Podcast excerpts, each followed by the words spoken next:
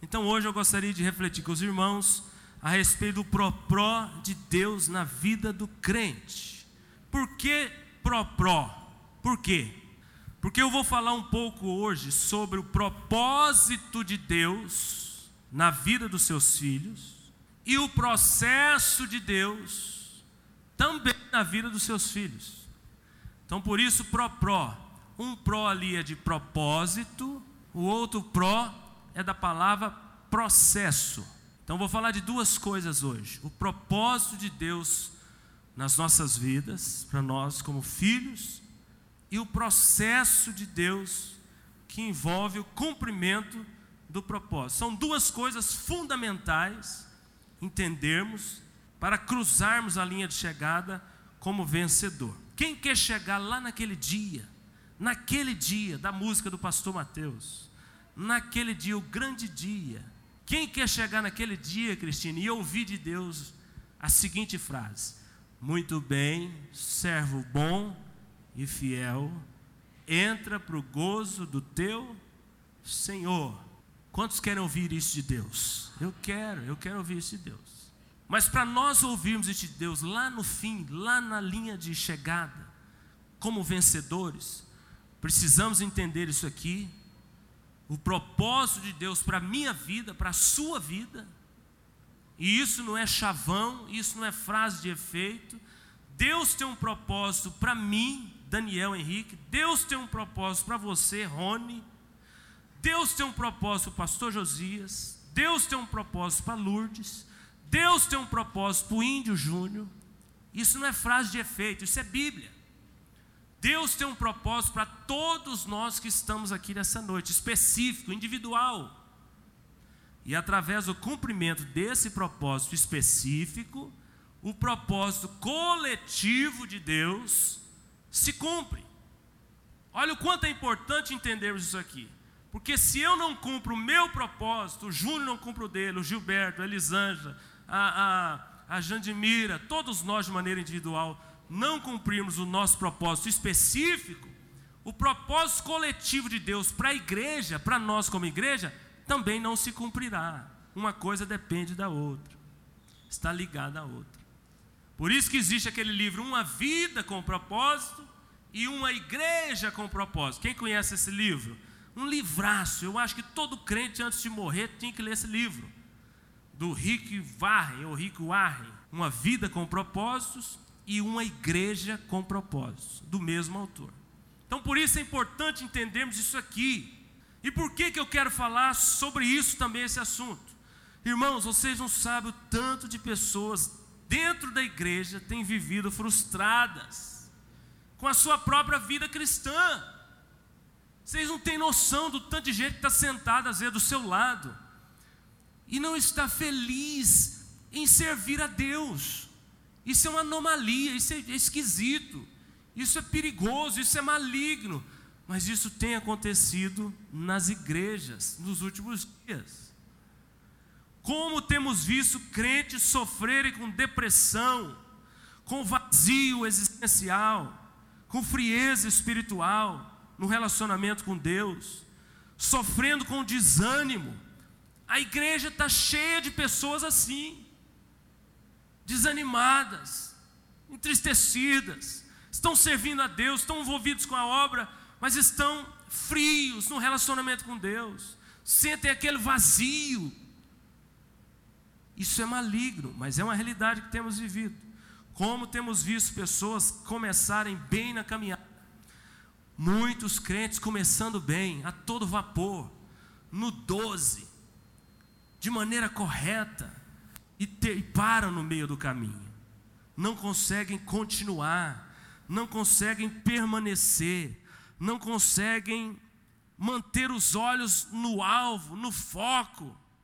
Quantos crentes hoje dentro da igreja estão no caminho, estão no caminho certo, mas eles não estão, não estão com os olhos no foco. Eles estão rumo ao alvo, estão aqui rumo ao alvo mas o olho dele está para cá, o olho dele está para cá, o olho dele está lá atrás. Ele não está com o olho no alvo, que é Jesus. E está dentro da igreja. Está dentro da igreja. Está servindo a Deus. Então, essa realidade nós temos vivido hoje como igreja de uma maneira geral. não é só nossa igreja, não, a maneira geral, a gente tem visto isso. Por que, que as pessoas se comportam assim? Por não entenderem o que, que Deus quer delas, o que, que Deus espera de você, o propósito de Deus específico para a sua vida, e não entenderem que é, por, é só cumprindo esse propósito específico que o coletivo também se cumprirá. E nós precisamos entender isso. Porque senão acaba que perdemos tempo na vida, achamos que estamos agradando a Deus, mas não estamos, e a coisa complica. Não é isso que Deus deseja para nós. O que, que é o propósito de Deus para mim e para você? Vamos entender isso aqui primeiro. Grave isso aí. O que, que é o propósito de Deus para mim e para você? É o que Deus quer fazer através de nós. O que, que Deus quer fazer através da minha vida, através da sua vida? Isso é o propósito de Deus para nós, como indivíduos, como membros do corpo. Nós temos mais de 40 referências na Bíblia que eu poderia passar para os irmãos que fala a respeito do propósito de Deus para nós como filhos. Mas eu gravei, guardei só duas aqui. E queria deixar com os irmãos, você só anota aí, não precisa de abrir, eu vou ler aqui. João capítulo 15, verso 16. Evangelho de João 15, 16. Olha o que a Bíblia diz. Não fostes vós que me escolhestes a mim. É um texto bem conhecido. Pelo contrário, quem nos escolheu, irmãos? Deus. Ele diz: Eu, eu vos escolhi a vós outros, e vos designei para que vades e deis frutos. Então, olha aqui, um texto somente que eu escolhi aqui, separei que mostra qual é o propósito de Deus para nós como indivíduos, como pessoas. Não foi não fomos nós que o escolhemos, ele é que nos escolheu e nos designou para darmos frutos e o nosso fruto permanecer. Então o que Deus tem para mim e para você como propósito é que nós frutifiquemos. De que maneira você tem dado frutos para Deus? Pensa um pouquinho aí na sua vida. De que maneira você tem oferecido frutos para o Deus que te escolheu para isso? Ele te escolheu para essa função. No seu contexto familiar, no seu contexto profissional, no seu contexto ministerial, na sua igreja, no seu trabalho, contexto profissional, que tipo de fruto você tem oferecido àquele que te escolheu para isso. Você tem sido crente que tem vindo na igreja domingo após domingo, simplesmente para receber a palavra, para ser edificado, para sair em paz. Eu estou indo na igreja, eu estou cumprindo um protocolo. Que tipo de crente você tem sido? Porque a Bíblia diz, não sou eu, a Bíblia diz que Ele me chamou ele te chamou para dar frutos. Fruto, normalmente quando a gente fala em dar fruto, o que, que vem na cabeça? Logo, ganhar almas, vidas. Mas não é só isso, tem várias maneiras de darmos frutos para Deus. Várias maneiras. Essa é uma maneira. A sua vida, o seu testemunho de vida, pode ser um fruto que agrada a Deus. As suas palavras, o seu exemplo como pai dentro da sua casa pode ser um bom fruto ou um fruto podre. Você no seu trabalho, você na sua igreja, você com o ministério que Deus te deu. Deus te deu um ministério, Deus te deu um dom, Deus te chamou para algo. A Bíblia fala que todo crente tem pelo menos um dom, um talento. De que maneira você tem oferecido isso a Deus como fruto. Tá, esse é o primeiro aspecto. Segundo referência que eu notei, Efésios 2:10. Efésios 2:10. Pois somos feitura dele, criados em Cristo Jesus para boas obras. Diga comigo, para boas obras. As quais Deus de antemão preparou para que andássemos nelas. Então veja bem, Deus nos criou conforme a feitura dele, em Cristo Jesus, para as boas obras, as quais Deus de antemão preparou para que andássemos nelas. Quais, que tipo de obras temos é, registrado no nosso livro da vida? Que tipo de obra tem ficado registrada no seu nome lá no céu? Boas obras? Obras da carne? Mais obras da carne do que obras do Espírito? Nada de boas obras? Muitas obras da carne? De que forma? Você tem registrado as suas obras no livro da vida lá. O livro que no dia, naquele dia, estaremos é, diante de Deus com ele aberto. Interessante, irmãos, nós, aquele livro Uma Vida com Propósito, ele fala sobre isso. Ah, talvez você até assuste com o que eu vou dizer aqui, não entenda, mas eu quero que você entenda, em nome de Jesus. Você não foi criado por Deus para ter uma família abençoada. Não foi. Você não foi criado por Deus para ganhar dinheiro. Você não foi criado por Deus para conquistar coisas dessa terra, bens, casa, carros. Você não foi criado por Deus para ser feliz, o que muito tem se pregado aí hoje em dia. O que importa é a sua felicidade, pronto, acabou. Não, não precisa nem de agradar a Deus. Você sendo feliz, beleza. PT saudações. O que temos ouvido muito aí.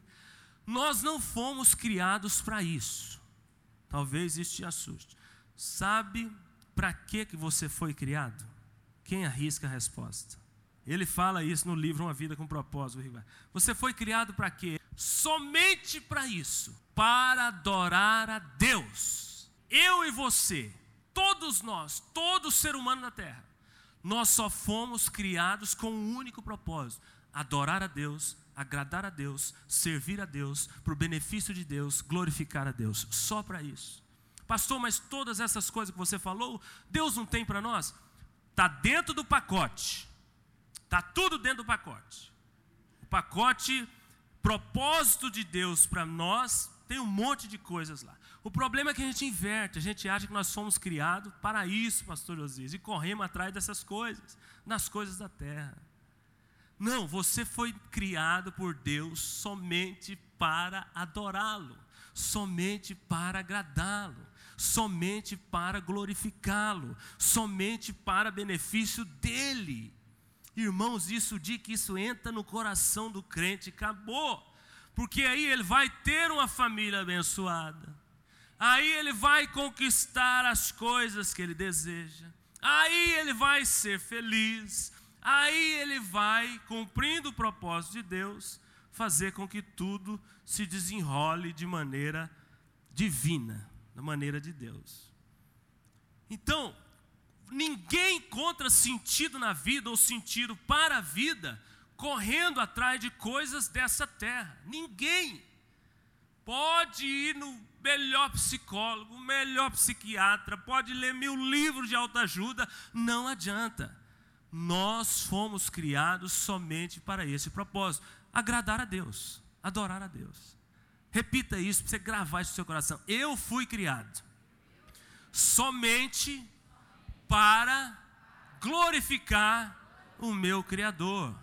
Então você tem que entender isso, porque a sua vida deve se desenrolar em cima desse fundamento: agradar a Deus, servir a Deus, glorificar a Deus, viver para o benefício de Deus. Ah, meu irmão, se você entender isso, a bênção é igual o cachorrinho correndo atrás do rabo dele. Né? Se ele soubesse que o rabo estava preso no corpo dele, ele não corria atrás do rabo dele. Mas o crente que entende que nasceu só para glorificar a Deus, a, a bênção dele é igual o rabo do cachorro correndo atrás dele. A bênção corre atrás de você. Você não precisa correr atrás dela. Mas as pessoas não estão entendendo isso hoje. E aí inverte tudo.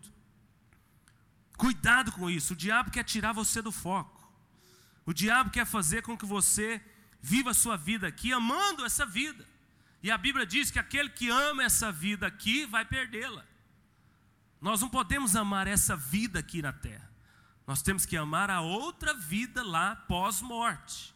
Aqui é passagem, aqui é preparo, aqui é teste, aqui é caminho, aqui é processo. Precisamos entender isso. E o diabo quer tirar as pessoas do foco e fazem elas viver uma vida cristã superficial, cansativa, enfadonha, de, de rituais, de regras, de peso e não conseguem viver dentro daquilo que Deus preparou para elas. Bom, falei de propósito, agora eu quero falar um pouquinho de processo.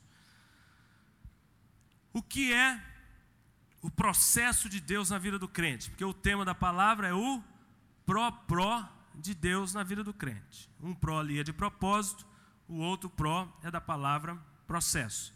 Então, o que, que é o processo? Propósito é o que Deus faz através das nossas vidas.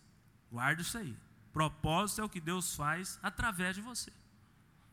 Processo é o que Deus faz em nossas vidas. Olha a diferença. Nas nossas vidas. Enquanto o propósito é o que ele faz através de mim, processo é o que ele faz em mim, dentro de mim. Existe uma diferença. Então, com relação ao processo de Deus agora, Falamos um pouquinho de propósito, agora falar de processo, para depois no final a gente juntar as duas coisas. Eu gostaria que você guardasse algumas coisas importantes. Deus só cumprirá o propósito que Ele tem para a sua vida se você responder positivamente ao processo, ao tratamento. Não tem cumprimento de propósito se não tiver aplicação de processo. Veja bem para você entender. Não nos esqueçamos, Deus quer fazer, Deus nos quer fazer a cada dia mais parecidos com Jesus. Então Ele vai nos moldar a cada dia rumo a esse propósito, rumo a esse objetivo, e isso é exatamente o processo, é Ele fazendo em nossas vidas é Ele moldando as nossas vidas para que o propósito se cumpra. Deus, olha que interessante, Deus só vai fazer através de mim se primeiro Ele fizer em mim. Tem muitas pessoas querendo ser usadas por Deus, mas não querem ser tratadas por Deus. Tem muitas pessoas que sonham em ser usadas por Deus, e isso não é problema. Querem ver o propósito se cumprindo mesmo. Deus fazendo através dela da vida dela. Mas quando Deus começa a tratar, quando Deus começa o processo, a pessoa escorrega na casca da banana, sai do caminho, bota a mão no peito de Deus e para, Senhor, eu não aguento. Prefiro que não se cumpra o propósito, mas eu não aguento o processo. Tem muitas pessoas assim. Mas deixa eu te dizer algo, precisamos guardar isso aqui. Deus só vai fazer através de nós. Quem quer ser usado por Deus? Todo mundo. Deus só vai fazer através das nossas vidas se primeiro Ele fizer em nossas vidas. Aí dentro de você, Ele precisa mexer. Ele precisa me fazer a cada dia parecido com Jesus. Romanos 8, 28. Romanos 8, 28, que diz lá: Porque todas as coisas cooperam para o bem daqueles que amam a Deus. E o 29, alguém sabe de cor? Porquanto aos que de antemão escolheu, também os predestinou para quê? Para ser conforme a imagem do seu filho Jesus. Então eu falo muito isso aqui quando eu estou pregando. E o diabo tenta tirar essa verdade de nós. Deus tem um profundo desejo, Erigilson, de te fazer a cada dia mais parecido com Jesus. O diabo quer fazer de tudo para nós não crermos nessa verdade, mas é o que a Bíblia diz: Deus quer nos fazer como Jesus, olha que maravilha, diga glória a Deus por isso. Deus quer te fazer, Gabriel Sales, como Jesus Cristo. Poxa, pastor, mas eu, como Jesus, eu não consigo nem entender isso, eu não consigo visualizar, eu não consigo crer. Não, meu irmão, é o que a Bíblia diz, é o que a palavra de Deus diz. É por isso que ele nos submete ao processo, porque a cada dia ele quer trabalhar em uma área específica. A cada dia ele quer fazer. Para que se cumpra o propósito, é necessário nos submetermos ao processo. Para que se cumpra o propósito de Deus, é necessário respondermos positivamente ao processo. Bom, uma pergunta para você: quem crê aqui que Deus tem um propósito para a sua vida especificamente? Diga amém. Então, beleza. Você crê que Deus tem um propósito para a sua vida? Beleza. A, a segunda pergunta: como você tem respondido ao processo? Quando Deus te submete ao processo, quando Deus te submete ao teste, quando Deus começa é, como o oleiro com as mãos sobre o barro, moldar a sua vida, qual tem sido a nossa reação? Porque, como eu disse, muitos têm saído, muitos têm desistido, muitos têm colocado a mão no peito de Deus e não quero não dou conta, prefiro ser reprovado, não quero ir até o fim, não quero cruzar a linha de chegada, não quero ouvir naquele dia, muito bem, servo bom e fiel, entra para o gozo do teu Senhor. Infelizmente, tem muitas pessoas dentro da igreja que não quer se submeter ao processo. Deixa eu te dar uma notícia para você ficar com isso aqui guardado. Não tem como Deus cumprir o propósito dele para a sua vida se você não se submeter ao processo. Pastor, o que é esse processo de maneira mais clara? Lá dentro da sua casa, você, cônjuge, casado, nos muitos momentos que você tem que suportar a sua esposa, que você tem que suportar o seu esposo em amor, que você tem que perdoá-lo, que você tem que amá-lo, amá-la como Cristo amou a igreja, que você tem que submeter o seu marido de todo o seu coração. Isso é processo de Deus. Lá no seu trabalho, com aquele chefe que te tira do sério, que te persegue, que, que, que você acha que ele te odeia, e que a Bíblia diz, você sabe que a Bíblia diz nós, que nós devemos amar até os nossos inimigos, não só os amigos, mas até os inimigos. Como que você tem respondido ao processo de Deus lá? Lá no seu trabalho, com aquele amigo que é o seu concorrente, que fala mal de você, que te difama. Tudo isso envolve o processo de Deus na vida do crente. Aqui dentro da igreja, como que você lida com o seu ministério? Como que você responde à sua liderança? Como que você responde ao seu pastor? Tudo isso faz parte do processo de Deus para que o propósito se cumpra de maneira divina, maneira dele. Então, tudo que envolve a sua vida, todos os dias Deus está aplicando testes, todos os dias Deus está te olhando com relação à sua maneira de reagir às situações, às coisas, às pessoas a, a, aos apuros da vida, às aflições do dia a dia, Deus está com os olhos assim para nós, ó. Deixa eu ver como é que ele vai reagir. Deixa eu ver como é que ele vai fazer. Deixa eu ver se ele vai conseguir ser aprovado nesse teste. Opa, amanhã tem outro teste. Opa, lá naquele lugar tem outro teste. Opa, com aquele irmão ali vai ser um teste. Quer ver? Opa, naquele evento ali da igreja vai ser um outro teste. Deus está olhando para nós para ver como nós respondemos ao processo, porque o desejo dele é que o propósito se cumpra. E não esqueça disso, nós não, nós, se a gente não entender isso, nós vamos viver uma vida cristã cansada, enfadonha, vamos querer desistir, não vamos encontrar sentido. Não tem como você ser, você viver uma vida cristã progressiva para cima, alegre, feliz, avante, sempre avante, se você não estiver dentro do propósito de Deus para você. Não tem jeito, não tem jeito.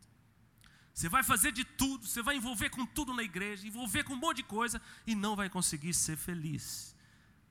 Vai chegar no fim da vida cansado, passou a vida inteira servindo a Deus, mas sem saber o que Deus queria de você. Por isso, pró pró, propósito e processo de Deus. Deseje ser aprovado por Deus no tratamento de Deus. Deseje ser aprovado por Deus nos processos de Deus na sua vida. Porque só assim você vai cruzar a linha de chegada e ouvir naquele dia eu lembro sempre da música. Muito bem, servo bom e fiel. Entra para o gozo do teu Senhor. Amém? E eu quero, talvez para a gente clarear mais o entendimento dessa questão de propósito e processo, quero citar duas pessoas na Bíblia que passou por isso. E a gente conclui aqui para depois passarmos para o momento da ceia. Primeira pessoa, José. Quem conhece a história de José? Todo mundo, né? José teve um sonho, que para ele era o propósito de Deus, e realmente era mesmo. O sonho de José foi o propósito de Deus para ele. Só que Deus revelou o fim do propósito. Deus deu sonho para ele que mostrou como seria tudo no fim. Deus não mostrou o processo para José. Deus mostrou o fim. Só o fim. Qual foi o sonho de José?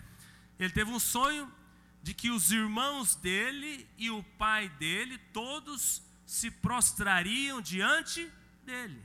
Todo mundo prostrado de joelho. Olha que sonho maravilhoso, já pensou, pastor Josias?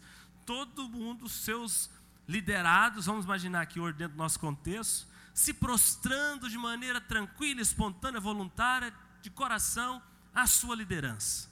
Mas isso não é um sonho muito bom, muito positivo? Maravilha. Foi o sonho de José os irmãos e o pai se prostrando. Só que José era o filho queridinho de Jacó. Os irmãos tinham ciúme. Os irmãos não gostavam dele. O pai, o pai é, acaba que que puxava um pouquinho para o lado dele, porque José era o filho da velhice de Jacó, né? Era o, o jovem que, que tinha fama de leva e traz dentro da sua casa. E aí o cara chega com um sonho desse para os irmãos, irmão. Pensa o clima que ficou dentro da família dele. Pensa o clima que ficou lá. Os irmãos, esse cara está doido. Nós nos prostrarmos. Ele está achando que ele é o quê? Ele está achando é, que arrogância é essa. Pensa no clima que ficou dentro da casa. Mas beleza, esse foi o sonho, propósito de Deus para José. Depois disso, começou o processo de Deus na vida de José, para que o fim chegasse. Aí depois disso, o que, que aconteceu? Primeira coisa, os irmãos dele pegaram ele, deram um couro nele, mas bateram no tal do José, que você não imagina o tanto. Depois que ele apanhou, o que, que aconteceu com ele? Você conhece a história, vai me ajudando aí. Foi jogado numa cisterna. Depois ele foi o que? Vendido pelos irmãos para os ismaelitas. Depois foi parar onde? Na casa de Potifar com a posição de liderança? Não, como é que ele era lá? Escravo, escravo lá na casa de Potifar. Passou por uma tentação terrível para nós homens. Estou falando de homem, foi tentado, né, uma mulher linda apareceu diante dele, peladona. Pensa se não é uma tentação para nós homens. Tentação. Ele venceu ou ele foi reprovado? Venceu. O que, que ele fez? Saiu correndo. Homens, nessa igreja. Cadê os homens? Homens, cuidado, cuidado com o que o diabo coloca na sua frente. Cuidado com as tentações na casa de Potifar. A dica que eu te dou é: sai correndo. Cuidado. Não luta contra a sua carne, não. Faz igual José, sai correndo, nem que seja pelado. Depois o povo vai entender. Você fala, eu estou querendo agradar a Deus. Aí beleza, venceu a tentação e Chegou um momento lá que ele teve que interpretar os sonhos de quem? De Faraó. Aí, esse, esse, período todo foi mais ou menos de 18 a 20 anos na vida de José. E aí a coisa começa a mudar aqui. Ele tem que interpretar os sonhos de Faraó. E interpreta, Deus usa ele para interpretar os sonhos de Faraó. ele começa a pegar moral com faraó, Deus começa a ver que Deus, é, é, as pessoas começam a ver que Deus estava na vida dele. Resumindo a história, para a gente não perder tempo. José chega aonde, irmãos? Chega ao posto de governador do Egito. Mas José só chegou lá no fim porque ele se submeteu ao processo de Deus. E é isso que muito crente tem patinado. É o que eu quero que fique gravado hoje.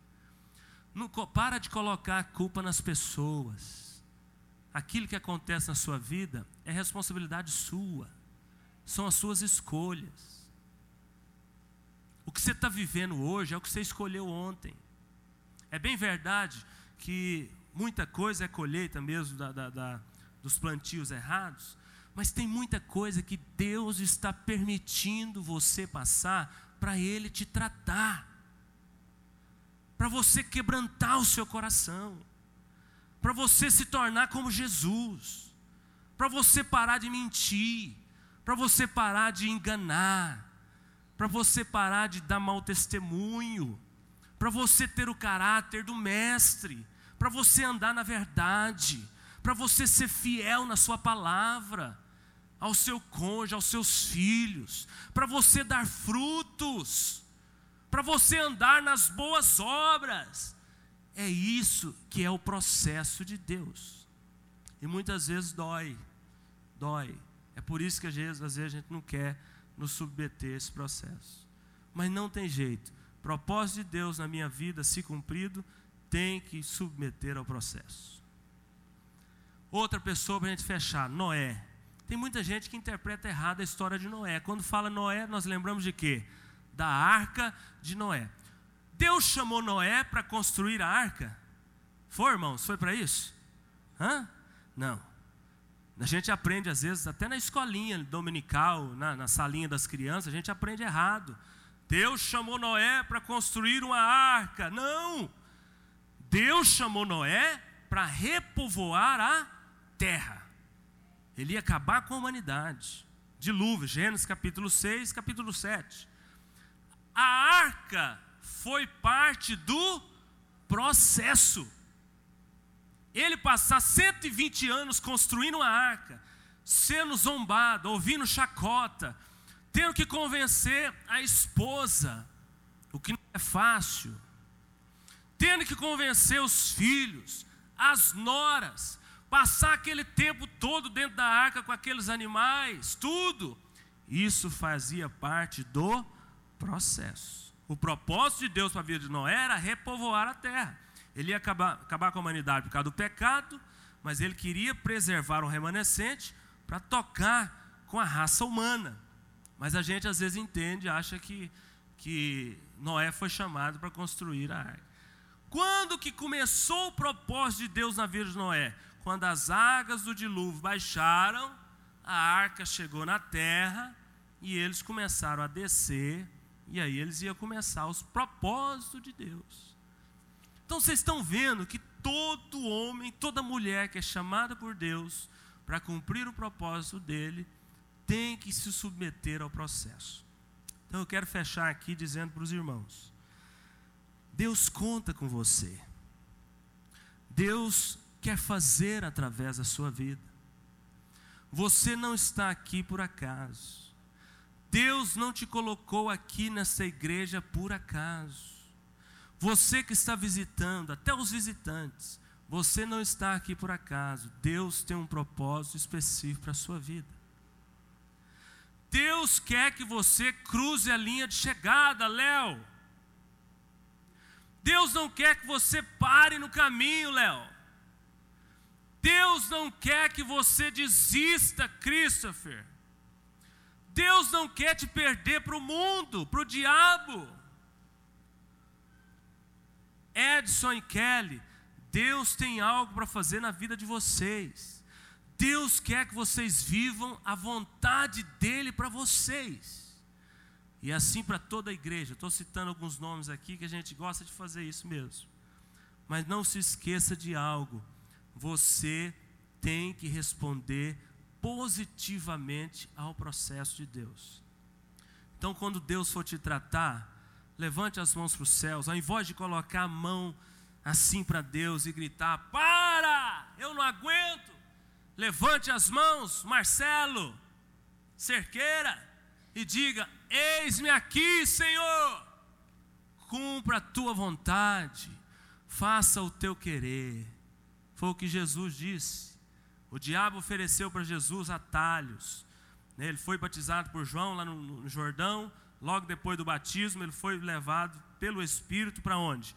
Para o deserto. Lá no deserto, quem que apareceu? O diabo tentar Jesus. E o diabo queria tirar Jesus do propósito, oferecendo para ele não caminhos, mas atalhos. O diabo levou Jesus para um monte bem alto, no momento, e falou: Você está vendo todos esses reinos, toda essa glória, toda essa fama, toda essa posição, o diabo falando para Jesus: Eu te darei, olha o processo, olha o processo que o diabo estava oferecendo, atalho, né, um processo atalho. Se prostrado, me adorares. E Jesus rebateu ele sempre com a palavra, dizendo: Não, não, não, não. A palavra diz, a palavra diz, a palavra diz. A vontade de Deus para a minha vida é outra. Então o diabo tem feito propostas para você. Eu sei disso. Ele faz para mim. O diabo tem tentado te tirar do foco. Eu sei que ele faz isso, ele faz comigo. Eu sei que você tem passado lutas em todas as áreas da vida. Normal, fique em paz, meu irmão. No mundo tereis aflições. Eu sei que tem hora que você quer chutar o balde. Eu sei que tem hora que você quer olhar para trás e desistir. Mas deixa eu te dizer algo. Deus só está trabalhando na sua vida para que o propósito dele se cumpra na sua vida. Nunca saia do centro da vontade de Deus. Nunca saia dos processos de Deus na sua vida. Nunca impeça Deus de trabalhar na sua vida. Nunca impeça Deus de moldar o seu caráter, porque só assim nós cumpriremos o propósito dele. Chegaremos como vencedores, cruzaremos a linha de chegada. Naquele dia ouviremos do Pai: Muito bem, servo bom e fiel. Entra para o teu gozo, para o gozo do teu Senhor. Quantos querem ouvir isso de Deus? Entenda o propósito, se submeta aos processos. Fecho com esse versículo aqui que está vindo aqui agora. Filipenses capítulo 1, verso 6. O que, que a Bíblia diz lá? Estou certo de que aquele que começou a boa obra, opa, propósito. Se ele começou, é porque ele tem um propósito. E o versículo continua: Estou certo que aquele que começou a boa obra em mim há de terminá-la até o dia de Cristo. Processo. Então veja bem, nesse versículo a gente vê que Deus tem um propósito e vai nos colocar no processo. E o desejo dele é que você termine como vencedor. O desejo de Deus é que você termine como fiel o desejo de Deus é que você termine como José. Teve a oportunidade de matar, de xingar, de atirar, de chutar o balde, de cair pecado, de pagar com a mesma moeda. Lá quando ele foi colocado como governador do Egito, os irmãos todos e o pai, toda a família diante deles, prostrada diante dele, ele tinha oportunidade de vingar ou não tinha? Claro que tinha, ele estava na posição de governador e se encontrou com os irmãos. Mas o que ele fez? Olha para você ver quando a pessoa tem o caráter moldado por Deus. Ele ajudou os irmãos, ele ajudou a família, ele abençoou a família, porque se submeteu ao processo.